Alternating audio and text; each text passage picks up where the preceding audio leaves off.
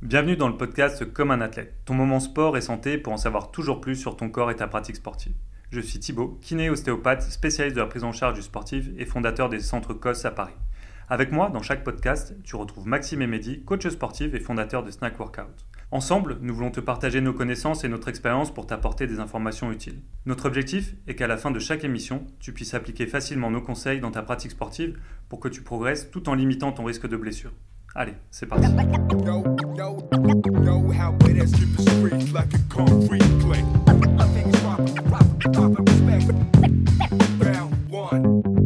Bonjour à tous, bienvenue dans le podcast Comme un athlète. Donc euh, aujourd'hui, je suis avec toujours Mehdi, coach sportif, et Thibaut, kiné ostéopathe des cabinets COS. Euh, on va accentuer notre discours aujourd'hui sur, on est toujours sur cette phase un peu de récupération, on va parler principalement des étirements. Donc euh, est-ce qu'ils sont intéressants pour la récup? Quels sont les bienfaits des étirements? Peut-être les méfaits des étirements? Donc on va vraiment essayer d'en discuter, essayer de vous décortiquer un petit peu tout ça. Et, euh, et, voilà, donc je vais laisser la balle à Thibaut qui va nous décrire un petit peu tout ça et introduire la chose. Bah, déjà, on s'est tous étirés. Hein au sport. Euh, déjà à l'école, je pense que 100% de la population euh, a eu le droit aux étirements. Mhm. On rentrera un petit peu dans le détail après, ces étirements passifs, mais moi personnellement, dans ma pratique, c'était obligatoire euh, au foot. Avant, pendant, après, on ne pouvait pas y échapper. Mhm. Et sans savoir pourquoi on le faisait, je pense que le coach ne savait même pas pourquoi on le faisait, comment le faire et tout, mais c'était indispensable. On disait sinon tu vas te blesser, sinon tu vas avoir des courbatures. Donc c'était le truc indispensable, c'était limite la, fin, la torture, la punition. Et voilà, justement, on aimerait vous apporter aujourd'hui les, bah, les infos euh, pour savoir quand le faire, quel étirement faire, est-ce que c'est le même pour tout le monde ou pas? Et ça, on va voir que non. Il y a vraiment cette, euh, cette, partie un peu théorique des euh, ça fait du bien, je, je m'étire et il faut le faire pour perdre des courbatures ou enfin pour diminuer les sensations de courbature ou euh, bah en fait euh, est-ce que réellement est-ce qu'il y a des études derrière qui le prouvent? Est-ce que quels sont les différents types etc mm. donc euh, c'est vrai que ça va être intéressant de discuter avec vous. Yes. Donc du coup pour lancer le sujet on a plusieurs types d'étirements quand on regarde sur internet il y a un million de types d'étirements. Nous aujourd'hui on va essayer de les synthétiser en trois parties.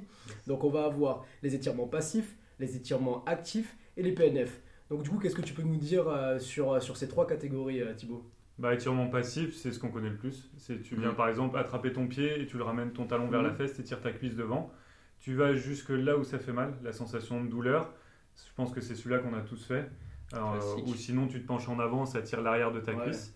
Voilà, ça c'est passif. Là, il n'y a pas de contraction. On vient mettre en tension, on écarte les, euh, les deux extrémités du muscle, ça vient faire mal et on reste dans cette position-là. Alors là, on est sur une notion plus de temps. Combien de, le temps qu'on doit durer C'est quoi un peu les chiffres là-dessus? Alors là, si on veut avoir de l'efficacité avec ce type d'étirement, il faut y rester pendant 30 secondes. Par exemple, le talon fesse pour étirer mon quadriceps devant, je vais rester 30 secondes, ça c'est le minimum, et je vais le faire trois fois. Donc je vais le faire 3, 30 secondes à droite, 30 secondes à gauche, trois fois de chaque côté. Mhm. Ça c'est le minimum. Après, il faut vraiment arriver dans cette sensation de douleur quand même d'étirement cette sensation de douleur. Donc il faut que ça soit supportable à la fin des 30 secondes de la troisième répétition. Donc il faut y aller euh, mollo quand même sur la première. D'accord. Il faut être sûr de tenir 3 fois 30 secondes. Et vu que c'est un étirement qu'on va devoir répéter régulièrement, l'objectif ça va être de tenir jusqu'à une minute après. D'accord. Et donc là, les, les gains qu'on cherche avec ce type d'étirement, c'est lesquels? Souplesse. Souplesse, donc tu vas augmenter l'amplitude articulaire, tu vas augmenter l'efficacité à étirer ton muscle donc là, c'est être plus à l'aise dans le mouvement, avoir plus d'amplitude dans ton mouvement. Donc là, bah, typiquement, c'est ramener plus facilement le talon vers la fesse. Euh, se pencher en allant, euh, si au début tu arrives à toucher les doigts au sol, bah, après c'est les mettre à plat, etc. Quand on hmm. parle de la chaîne postérieure. Donc ça c'est valable pour l'ensemble du muscle, on peut tirer tous les muscles du corps. Donc là c'est vraiment objectif, mobilité, amplitude. Et pour gagner il faut du temps. C'est pas parce que je m'étire euh, une journée que je vais, avoir, hmm. que je vais être souple toute ma vie. Non, non, justement c'est quelque chose qu'on doit faire de manière très très fréquente et au contraire, on perd très vite. On reviendra dessus à quel moment le faire et tout ça, mais au moins c'est 30 secondes minimum, tendre vers une minute avec cette notion de, sensation douloureuse. Euh, voilà. Objectif, gain de souplesse. voilà, c'est ça. Et un travail récurrent au quotidien. Voilà. Donc sur ce côté, on entend bien le côté euh, passif, on va pas mettre d'à coup dessus, on va pas mettre de tension particulière, on va se servir, ben, on peut avoir une aide, ex, ben, un ex avec, le, avec la main, mais ça peut être très bien la pesanteur, on laisse complètement mm. le poids du corps entraîner l'étirement. Et c'est de cette manière qu'on, c'est pour ça d'ailleurs qu'on appelle passif quoi. Donc ensuite, les, sangles aussi. Les sangles, as des sangles aussi qui sont intéressantes, hein, qui peuvent aider pour éviter de créer des tensions musculaires sur d'autres zones du corps. Et c'est toujours dans les étirements passifs qui sont cool. Ouais. en fonction du groupe musculaire, de ta position, c'est chacun adapte aussi. Euh, il y, a plein de techniques. Toi, quand on veut tirer les muscles de la hanche, euh, il y, a plein de positions pour le faire. C'est chacun trouve aussi comme il est à l'aise et comme, euh, comme il peut bouger au-dessus et en mm. dessous. Ça, on peut, on peut adapter. Bah, par exemple, pour les isques jambiers, je me penche en avant, ça le fait. Je peux faire les deux côtés en même temps, c'est l'avantage. Mm, peux le faire que d'un côté en mettant ta jambe en l'air. Euh, tu peux le faire allonger au sol, il y, a plein de variantes. Hmm. Ça va dépendre où on se trouve aussi au niveau déjà de l'amplitude et ce qu'on recherche. Donc ça c'est à peu près le mouvement que tout le monde a déjà fait. Voilà, c'est vraiment pour dégrossir là. Vraiment euh, très global. On avait tendance à nous mettre euh, fin de séance, bon allez, on s'étire. On s'étire, c'est clair. ce, qui est, ce qui est marrant, c'est que même nous dans le métier de coach au final, on a eu tendance à souvent être guidé sur du, bah, on finit un workout, 5 minutes d'étirement. Ouais, c'est sûr. Pourquoi tu l'as entendu, on t'a obligé, tu le remets. Il y a un moment, il faut se dire. Bah, c'est un peu la théorie, ça fait du bien. Mais... Pourquoi et à quoi ça sert Et en fait, qu'est-ce qui se passe vraiment quand tu le fais Et quels sont les autres euh, styles d'étirement Et c'est ce qu'on va voir pour que vous sachiez au moins là, vous allez commencer votre sport, je fais ça. Après le sport, je fais ça. Et au quotidien, je fais ça. On vous donne tout. Du coup, à la suite de cet étirement passif qui a un gain de souplesse, euh, qui a pour but un gain de souplesse, on a les étirements actifs. Donc du coup, ces étirements actifs, le but principal, il est de bah, là, tu vas bouger pendant que tu vas, pendant que tu vas allonger ton muscle. Donc là, on est dans quelque chose de plus technique, bah, du dynamique. Mm. Et là, ça va être spécifique à chaque sport euh, en fonction de ce qu'on va solliciter dans, dans la pratique. Mm-hmm. Euh, bah, pareil, si on reprend le running, c'est toutes les gammes en fait. Les montées de genoux, le positionnement du pied, etc. On va reprendre les positions classiques de technique de, du sport mm. et on va les pratiquer. Le but, c'est pas d'augmenter la température comme un échauffement, mais c'est d'aller solliciter les articulations là où on va les emmener de stimuler le muscle là où on va l'emmener dans toute l'amplitude mm. et l'entraîner comme ça euh, avant la pratique. Un mouvement de balayage avec la jambe pour aller chercher un petit peu l'ouverture de hanche parce que ça reste un mouvement, si on, là on est encore un peu sur l'exemple du running, mais qu'il faut aller chercher toujours avec cette ouverture de hanche d'un côté comme de l'autre. Donc là, effectivement, c'est des mouvements euh, dynamiques qui sont utilisés mm. pour donner un petit peu l'image de, de, ce que c'est ce type euh, d'étirement. Donc là, c'est intéressant parce qu'au final, maintenant, on se rend compte que l'étirement, il n'est pas seulement après séance, mais aussi avant la séance. Parce que là, on va essayer de se concentrer sur la technicité qu'on va rencontrer mm. durant le sport. Donc déjà, ça change un peu l'ordre dans la séance dans laquelle on a l'habitude de faire. Ah on s'échauffe, on fait monter cardio d'habitude, monter de genoux, les gammes, les machins. Et ensuite, on fait notre entraînement et notre stretch. Et là, tu nous dis que, en fait, ben non, au final, le stretching, il va pouvoir intervenir au début de notre séance. Donc déjà, ça, ça change un peu euh, l'ordre des choses et c'est bien qu'on le sache. Donc du coup, on va un peu plus axer avec l'actif sur un mouvement qu'on va pouvoir rencontrer durant notre, euh, notre corps de séance. Ouais, enfin, j'imagine euh, par exemple le gars qui fait du saut en hauteur. Ouais. Donc tu vois, tu vois les, les montées des bras, les, le redressement au niveau du tronc, les montées de genoux, etc. Et tu imagines le mec qui fait du hockey, mm. qui, est, qui, est, penché en avant. Bah, tu vois, tu vas pas aller chercher le même type de mouvement avant ta pratique c'est sûr. ça va être à l'opposé. Après, c'est pour ça qu'on adapte vraiment à chaque sport. Euh, tu vois, dans tout ce qui est foot, rugby, tout ça, ça va être encore différent. Running, tu as vraiment le travail de gamme là, qui est, qui est, mmh. bien connu maintenant. Et, euh, et ça, c'est quelque chose qu'on va faire avant la pratique. Parce mmh. que les étirements passifs qu'on a décrits avant, en fait, si on pousse vraiment euh, dans les, dans les recherches, une perte de performance. Il faut imaginer en fait le muscle comme un ressort et en fait, si tu viens l'étirer de manière passive, bah, tu casses l'élasticité du ressort. Donc typiquement pour des efforts en explosivité, en mmh. intensité, comme ça, mmh. tu vas perdre de la performance.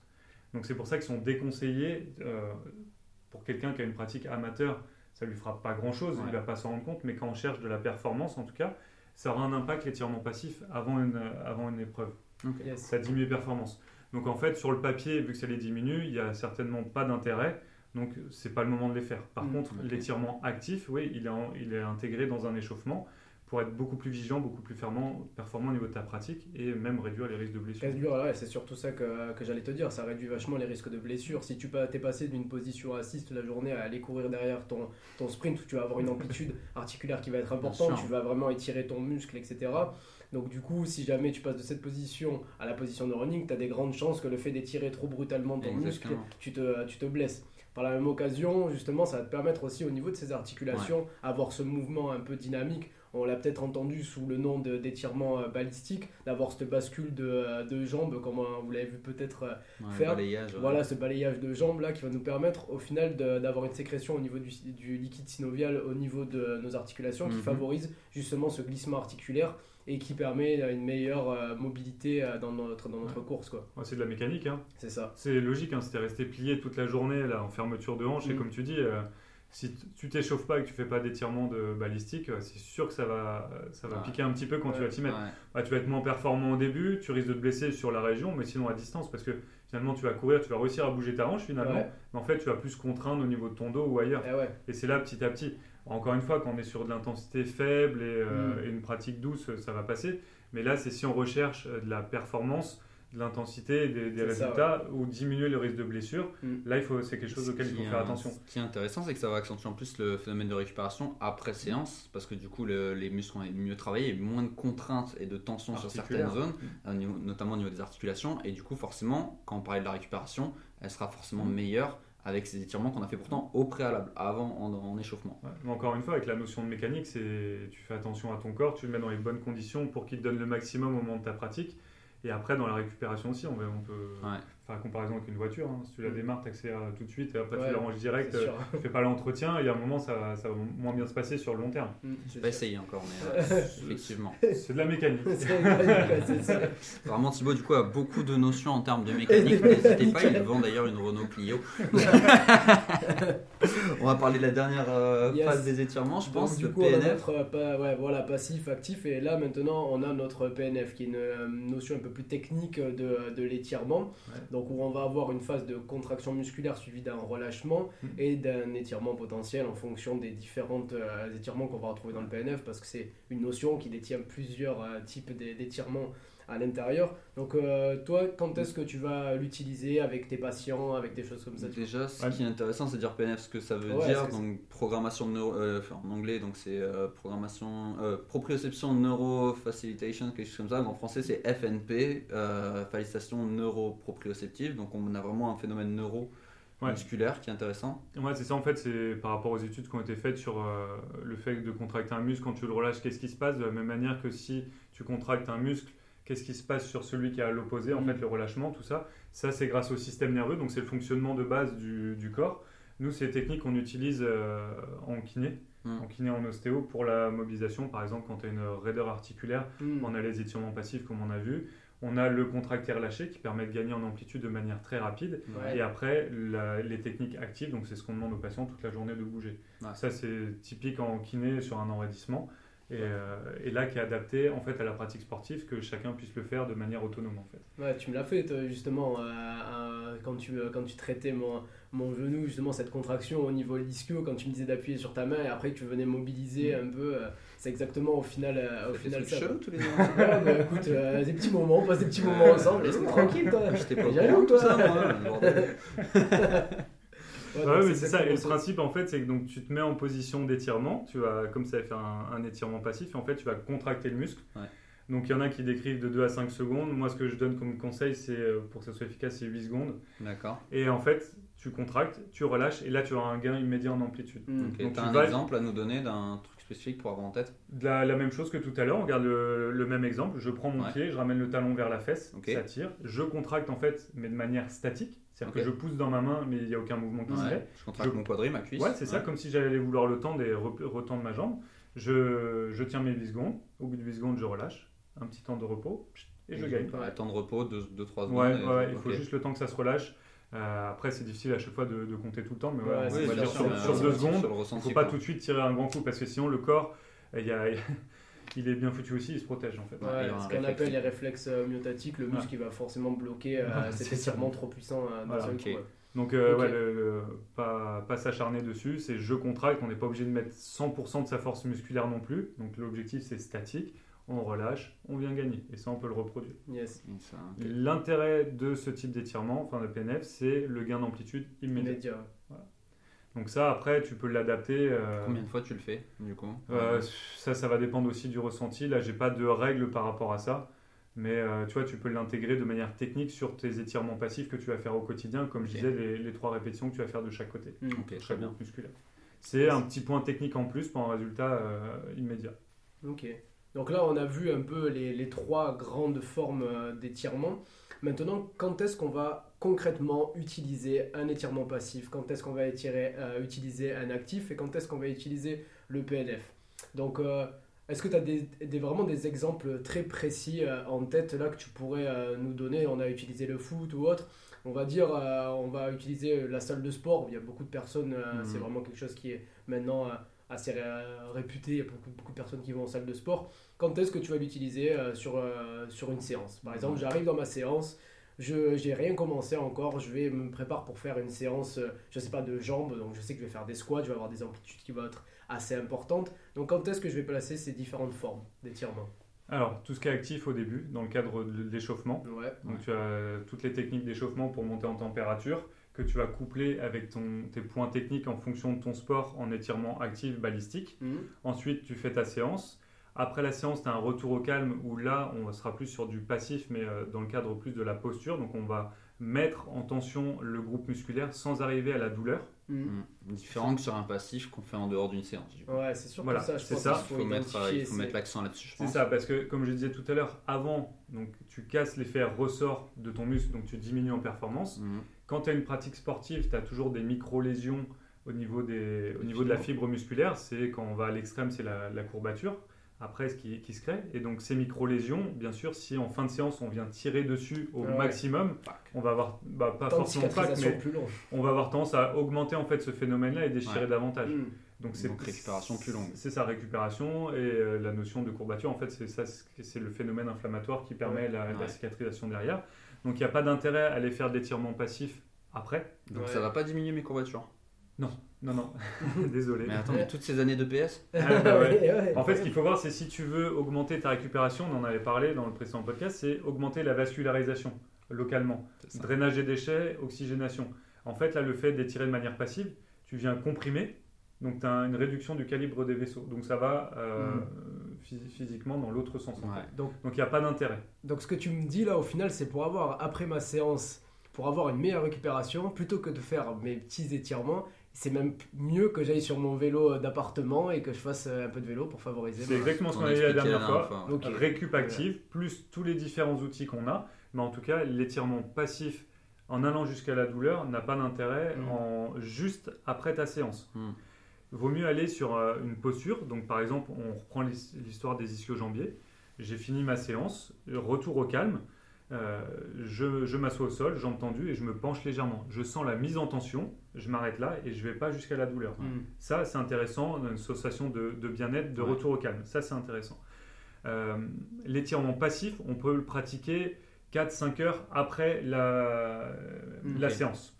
Mais l'intérêt de l'étirement passif, on l'a vu, c'est un gain d'amplitude. Et le gain d'amplitude, il se fait pas en une séance, il, se fait sur le long sur terme. long terme. Ouais. Donc en fait, c'est, on peut le dissocier complètement de la pratique sportive. Mm. C'est un travail au quotidien.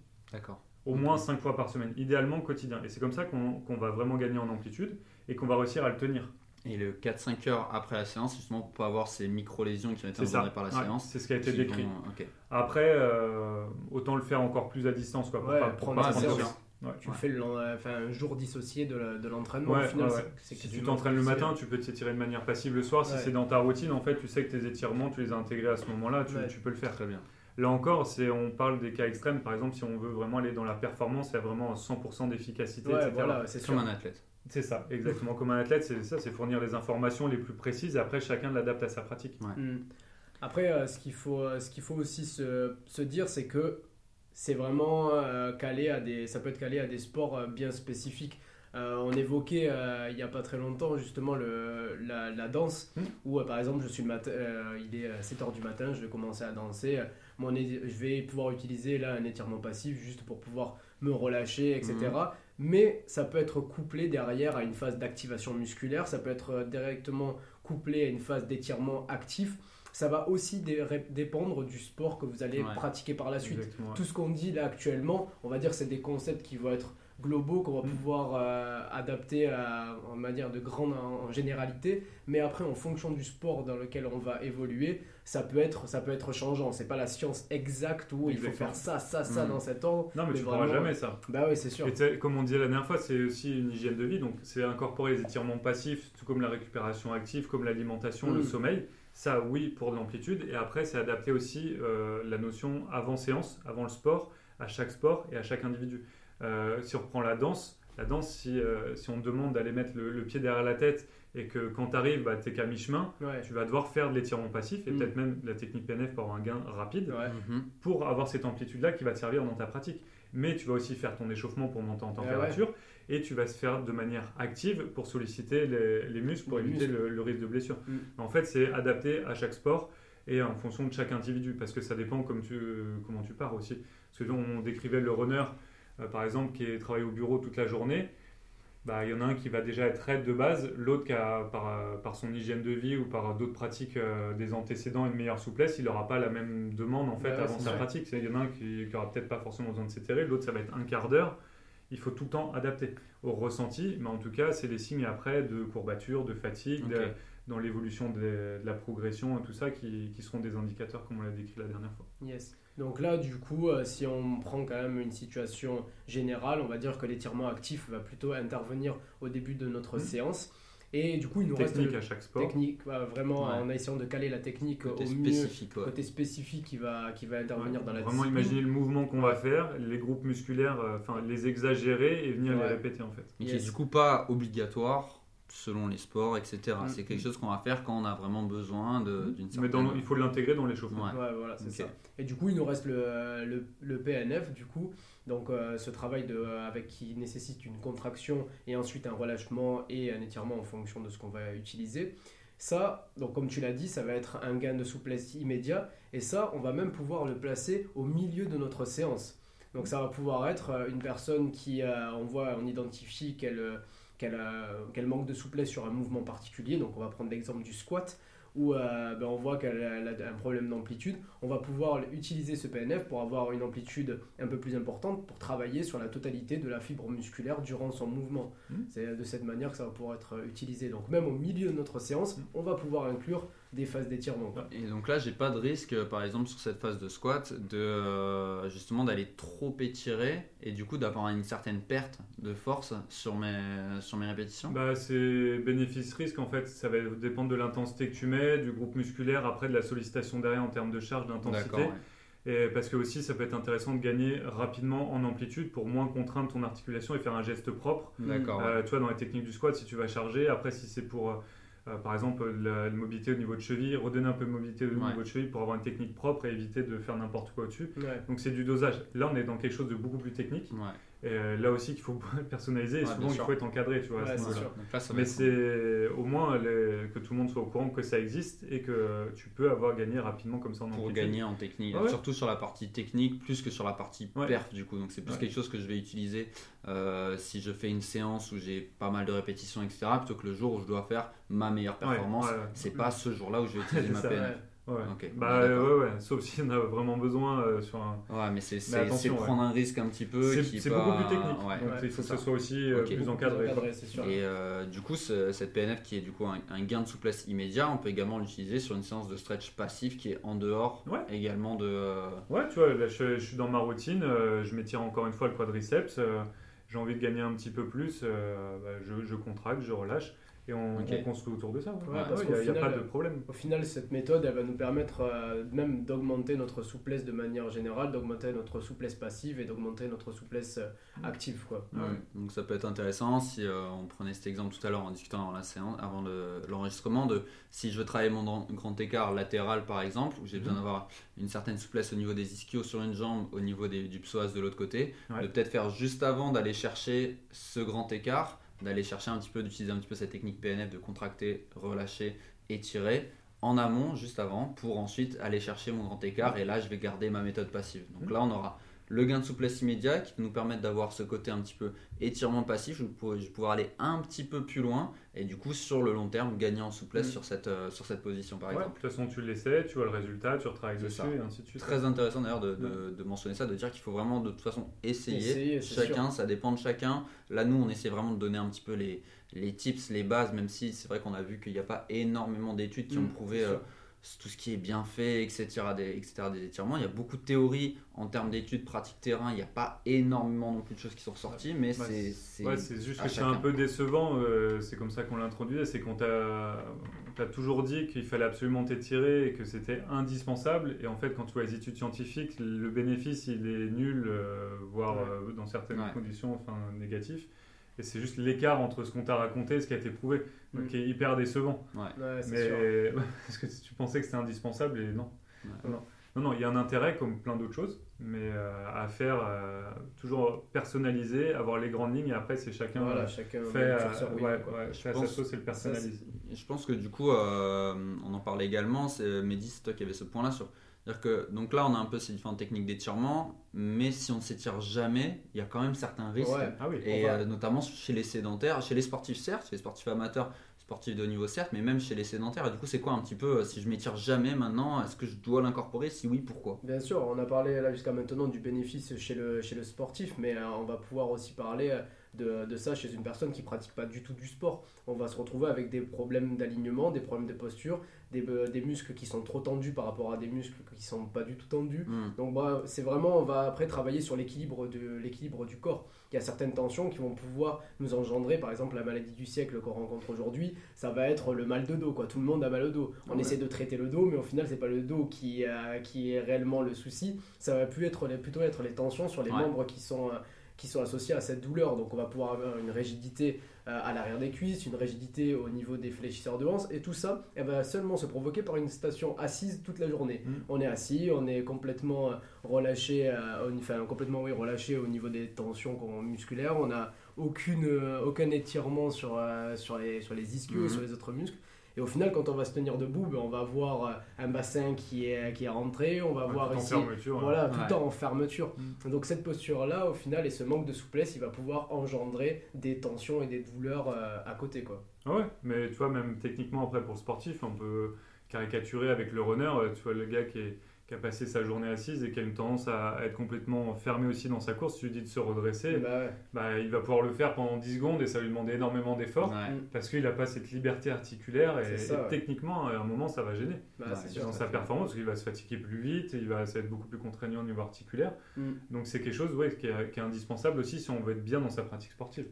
Comme dans sa vie de tous les jours. Comme dans sa vie de tous les jours. Parce si que tu travailles le matin et que tu es plié en deux et que tu as du mal à se redresser, que tu sors d'une voiture, euh, pareil, que tu as du mal à en sortir que quand tu as mal au dos euh, ou au niveau du bassin, pareil que tu n'es pas libre quand tu te lèves de ta chaise mm. au travail. Euh, ouais, et puis en plus, pénible, quoi. cette posture elle va bloquer plein d'autres euh, processus. Hein, bah le fait de respirer, quand on a complètement une fermeture au niveau de la cage thoracique, on est limité dans notre amplitude pulmonaire. Quoi, donc, donc ça aussi, ça va, être, ça va être des petits trucs qui vont amener des blocages. Donc autant travailler sur du stretching, même si on n'en a pas la, la, nécessité première dans un sport en particulier, mais plutôt la travailler pour euh, rééquilibrer notre corps et éviter les, blessures et tensions qu'on va pouvoir accumuler. ça, c'est un quotidien ancré, comme tu disais tout à l'heure. C'est une routine à avoir un peu tous les jours qui est vraiment à part de son entraînement, de ce qu'on fait, ou même si on s'entraîne pas, si on a, du, on a du mal, on n'a pas, pas trop le temps et tout. Bah, autant, je pense qu'on est tous capables. C'est vrai que c'est plus difficile un petit peu de se motiver pour aller faire une grosse séance, euh, courir dehors s'il fait froid ou quoi. Mais au moins réussir, je pense que c'est une des notions à prendre en compte étirez-vous un petit peu au quotidien, gardez cette certaine souplesse et notamment la mobilité. Du coup, je pense que tu voulais mettre un peu un accent sur la mobilité avant de terminer. Il faut bouger, c'est le, le, mouvement, c'est ça qui est, qui est, le plus important. Donc euh, après, la mobilité, c'est surtout rendre l'étirement passif, le gain d'amplitude qu'on a eu, euh, efficace. Hmm. Parce que c'est bien du coup de s'étirer, on gagne de l'amplitude euh, plus que la normale, on va dire, c'est très bien, mais à quoi ça sert? Si derrière, euh, je suis capable d'emmener mon articulation très loin, mais que j'ai aucune force dans, ce, dans ces positions extrêmes, hmm. c'est inutile. Le problème que ont beaucoup de, de, collègues qui ont pu devenir euh, prof de yoga ou autre et hmm. qui euh, ont certes une souplesse incroyable parce que très très souple, mais qui n'ont jamais fait de réel renforcement à côté spécifique à ça et qui du coup se retrouvent avec des blessures sur certaines zones parce que justement. Hmm. C'est on va, on va gagner de l'amplitude, il faut renforcer sur, euh, autant que le reste sur, sur cette amplitude-là. Et c'est comme ça qu'en fait, ça va devenir efficace. Et en fait, ça, ça s'appelle la mobilité. On a l'étirement, on a ce qu'on gagne en manière, l'amplitude de manière passive, et après, il va falloir renforcer de manière spécifique. Donc, c'est juste mettre de la contrainte sur ces derniers degrés aussi, mm. venir renforcer typiquement ces muscles-là euh, pour, pour gagner en mobilité, en efficacité, ce qui va rendre euh, la technique meilleure. Le, la pratique beaucoup plus intéressante et, et, de limiter le risque de blessure aussi. Parce qu'on est habitué à aller dans des amplitudes extrêmes et le muscle est habitué aussi à travailler à ce niveau-là, donc il mm. est vigilant. Donc c'est l'exemple par, par, exemple pour les ligaments croisés. On voit quand, quand, le genou a tendance à aller vers, vers l'arrière, Mhm. Et là, on a l'impression que le, genou peut être complètement instable et, risquer du coup une instabilité et de, se l'abîmer, typiquement avec un, pivot et le, ligament croisé qui, lâche, parce qu'on n'a pas l'habitude de travailler musculairement dans, cette zone-là. il, y a, plein d'exemples comme ça, mais ce qu'il faut comprendre, c'est que si on veut rendre notre travail efficace, il faut aussi penser au renforcement. Et ça, mhm. c'est la mobilité. Ok. Yes. Ok. Bon, on a fait le tour de la question, je pense. Hein, c'est euh, très cool. Euh, j'espère que ça aidera tout le monde à construire des, des séances ou à construire des, des routines d'entraînement qui sont euh, adaptées. Ah, c'est le but. Hein. Qui sont adaptées. N'hésitez pas à nous poser des questions directement hein, sur les différents réseaux sociaux et on pourra donner des exemples et, on espère que ça vous a plu et que toutes ces, les étirements maintenant c'est un petit peu moins flou, vous saurez comment les utiliser. Et euh, on se retrouve très vite pour un nouvel épisode de Comme un athlète. Yes. À bientôt, les gars. À bientôt.